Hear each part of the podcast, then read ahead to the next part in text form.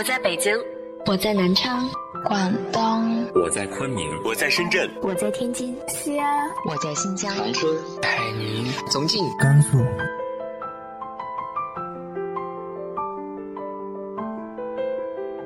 这里是 FM 幺八零八四，昨天的你的现在的未来，我是主播背着吉他的蝙蝠女侠。无论你在哪儿，这里都有我的温暖等你。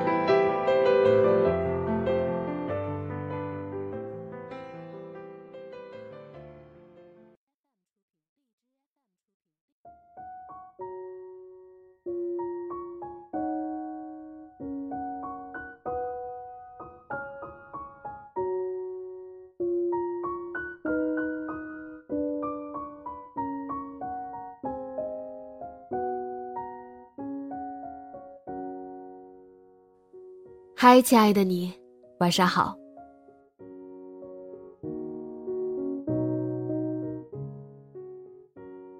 可能我们都会有一些回忆起来很美好，但是却不愿意过多描述的小经历。今天和大家分享的文章来自于豆瓣作者向暖的。我不是你爱情的末班车。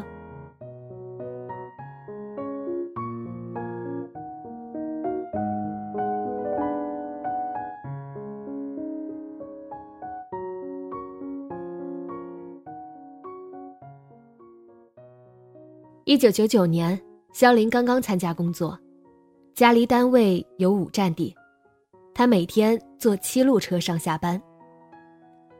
肖林上班的时间是早八点，但是他总是六点五十就出门，等在公交车站牌下，差不多七点，车就开过来了。他晚上下班在六点之前。但是他总是等到六点半之后再去乘车，差不多晚七点，车会开过来。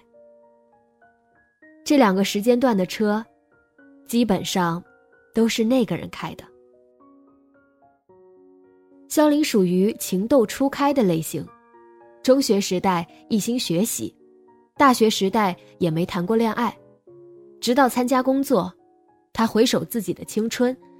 觉得那是一段勤奋踏实，但是又苍白麻木的时光。工作了，他也没有遇到一个心仪的人。他倒是并不着急，对恋爱也没有那么强烈的渴望。直到有一天，他看到了他，在公交车上。他是个普通的公交车司机，但是在他的眼里。跟别的司机很不相同。他长得很耐看，像极了他喜欢的一个明星。他从来都是一副认真开车、心无旁骛的神情，很少笑，但是脸部线条非常柔和，让你觉得他是一个温柔的人。他开车素来稳当。不像别的司机那样经常出现抢占人行道，或者急刹车，或者不停按喇叭的状况。开车是个很累又精神高度紧张的工作，但是你在他的脸上几乎看不到疲惫。即使是乘坐他开的末班车，你依然会看到他柔和的面部线条，没有烦躁，没有倦怠。脸庞青春英俊，又柔和。九九年那会儿，七路车晚七点的那趟就算是末班车了。冬天的时候，七点钟天就彻底黑下来。乘车的人很少，偶尔有那么几次，车上只有肖林一个乘客。车里静静的，车窗外霓虹闪烁。肖林真不想在家门口下车，他想一直就这样，坐到终点站。肖林每天都是算准了他开车过来的时间才乘车的。有时候等了半天，发现开车的是别的司机，肖林就不上车，等下一趟，直到他开车过来，再上去。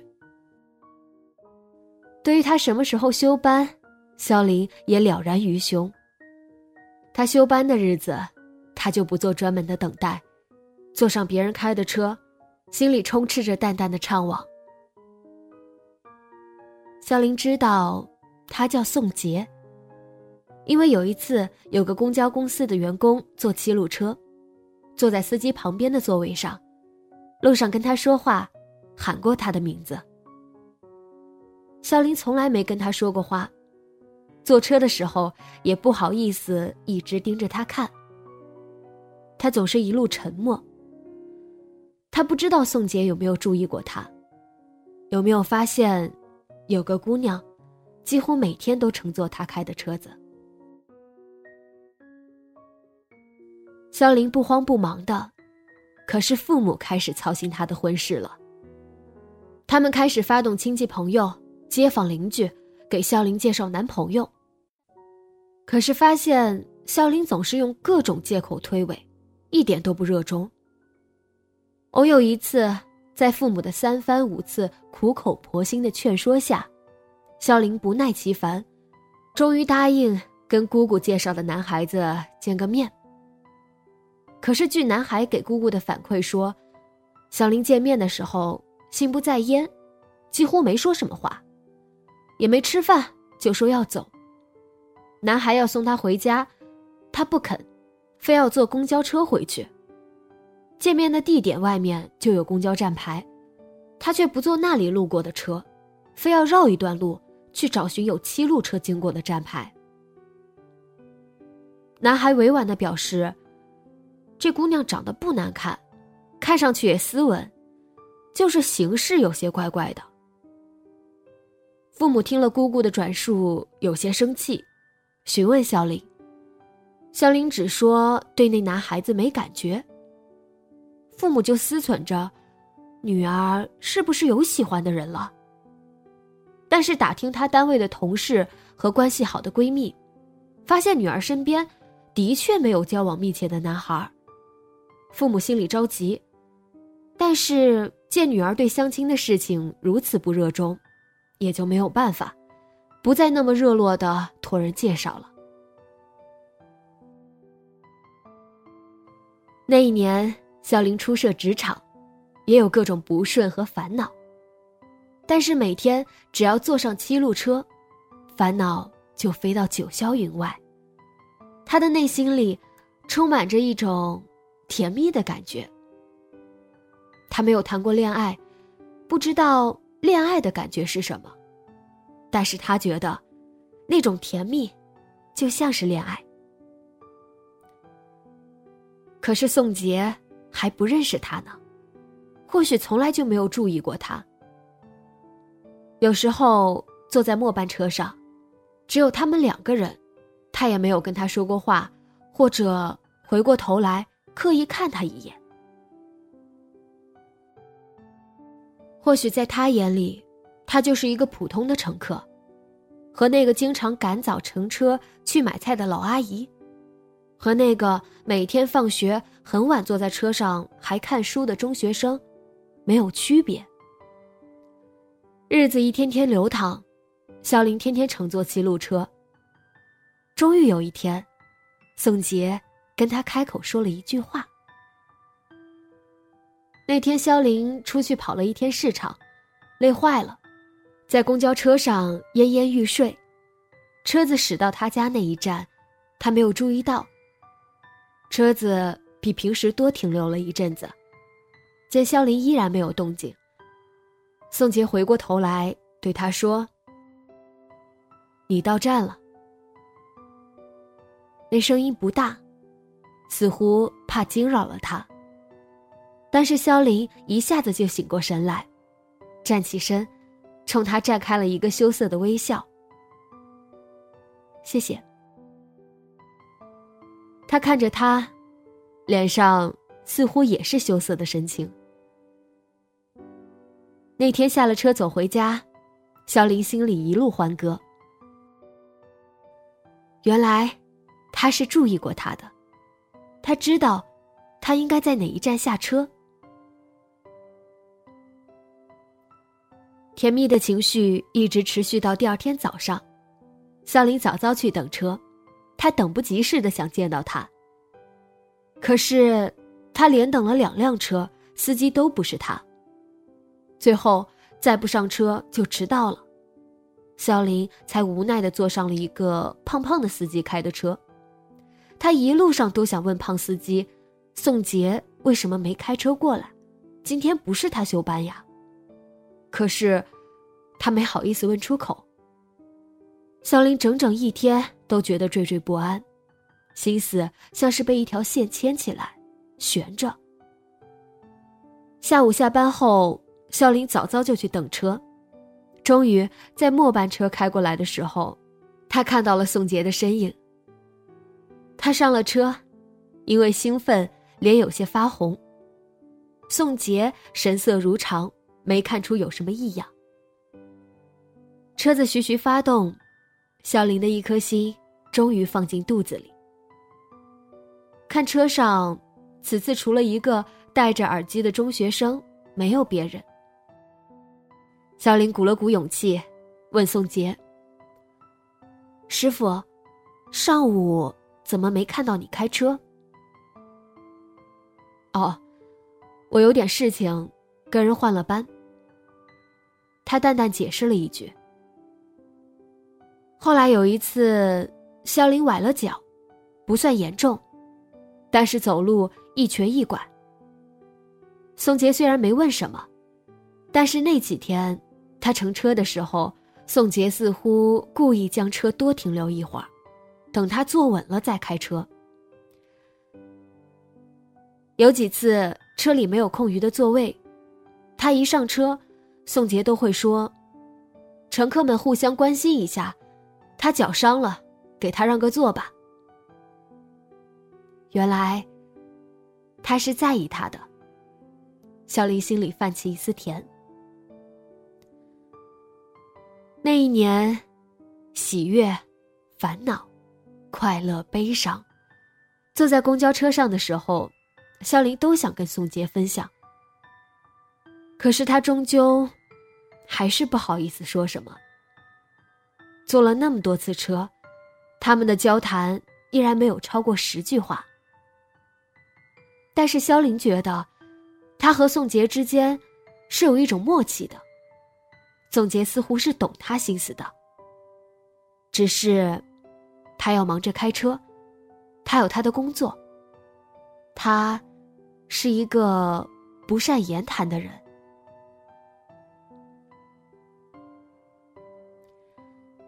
九九年年末，肖林在单位得了个小小的奖项，很开心。那天，他忍不住想把这个消息告诉宋杰。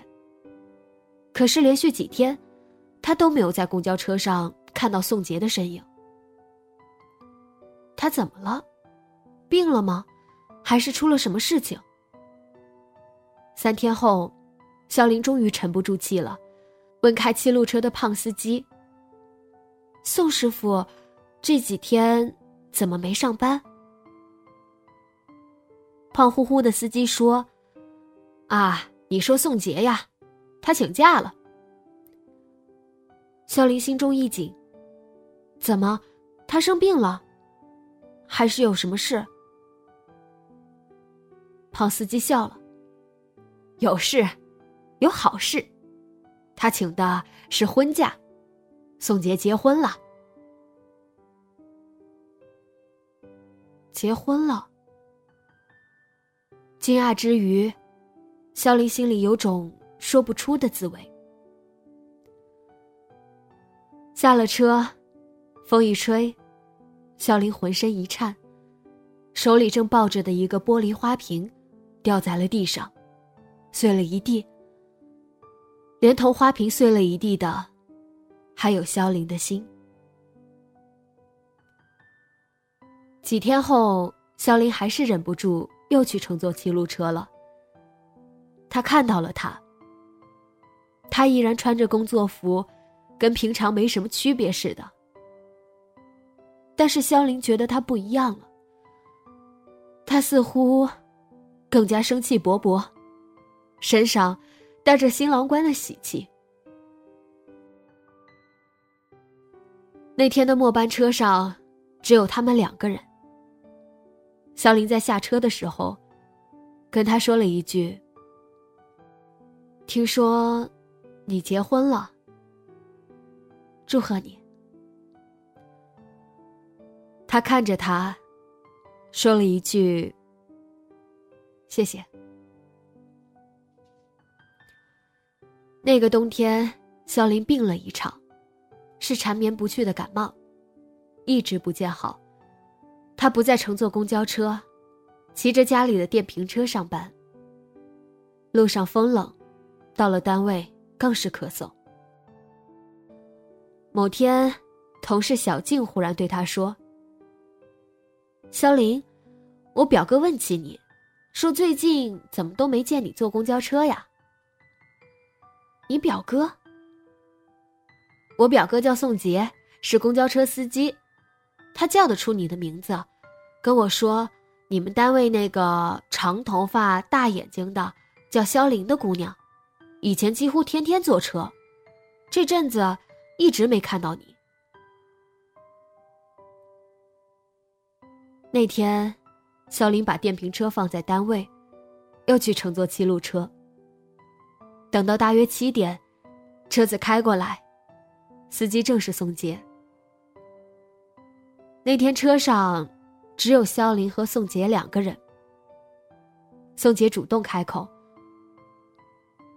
好久没有见你乘坐公交车了，听小静说，你最近总感冒，还是坐车暖和一些。”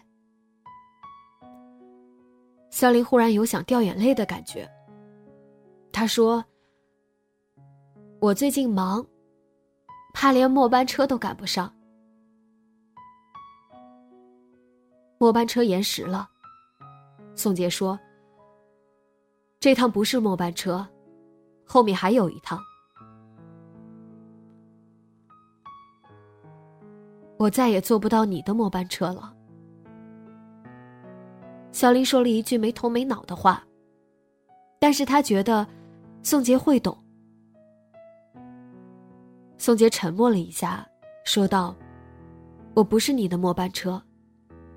你的生活才刚刚开始。你这么好，一定会有很好的生活。”肖林，我祝福你。他第一次叫出他的名字。勾出了他的眼泪。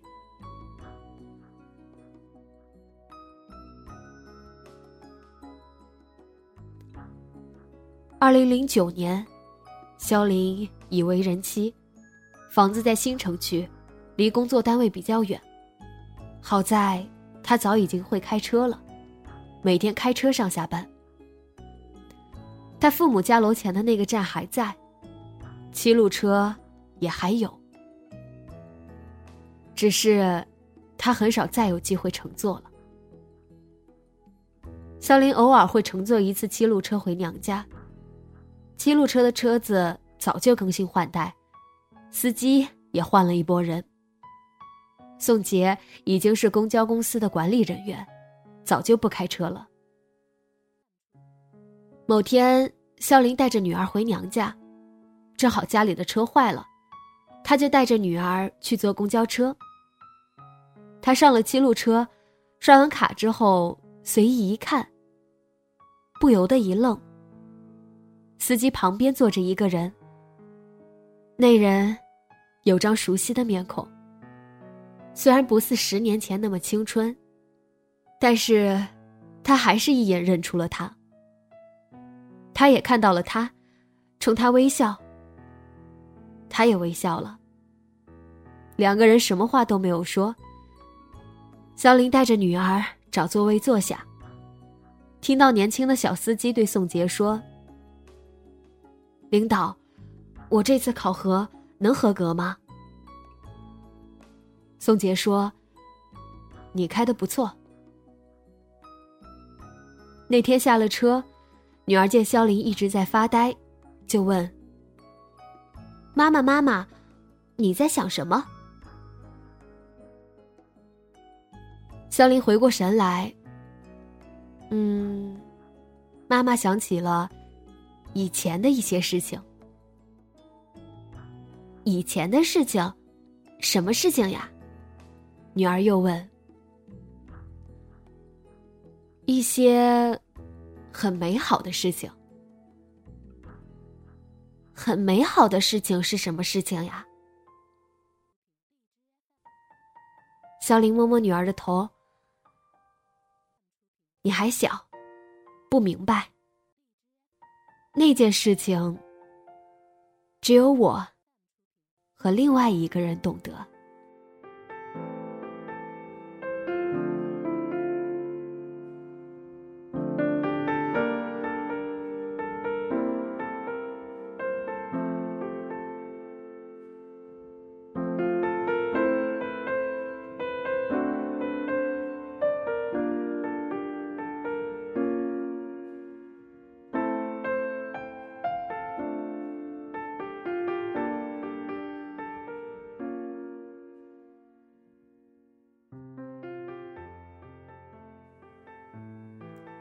你有没有过这样的经历呢？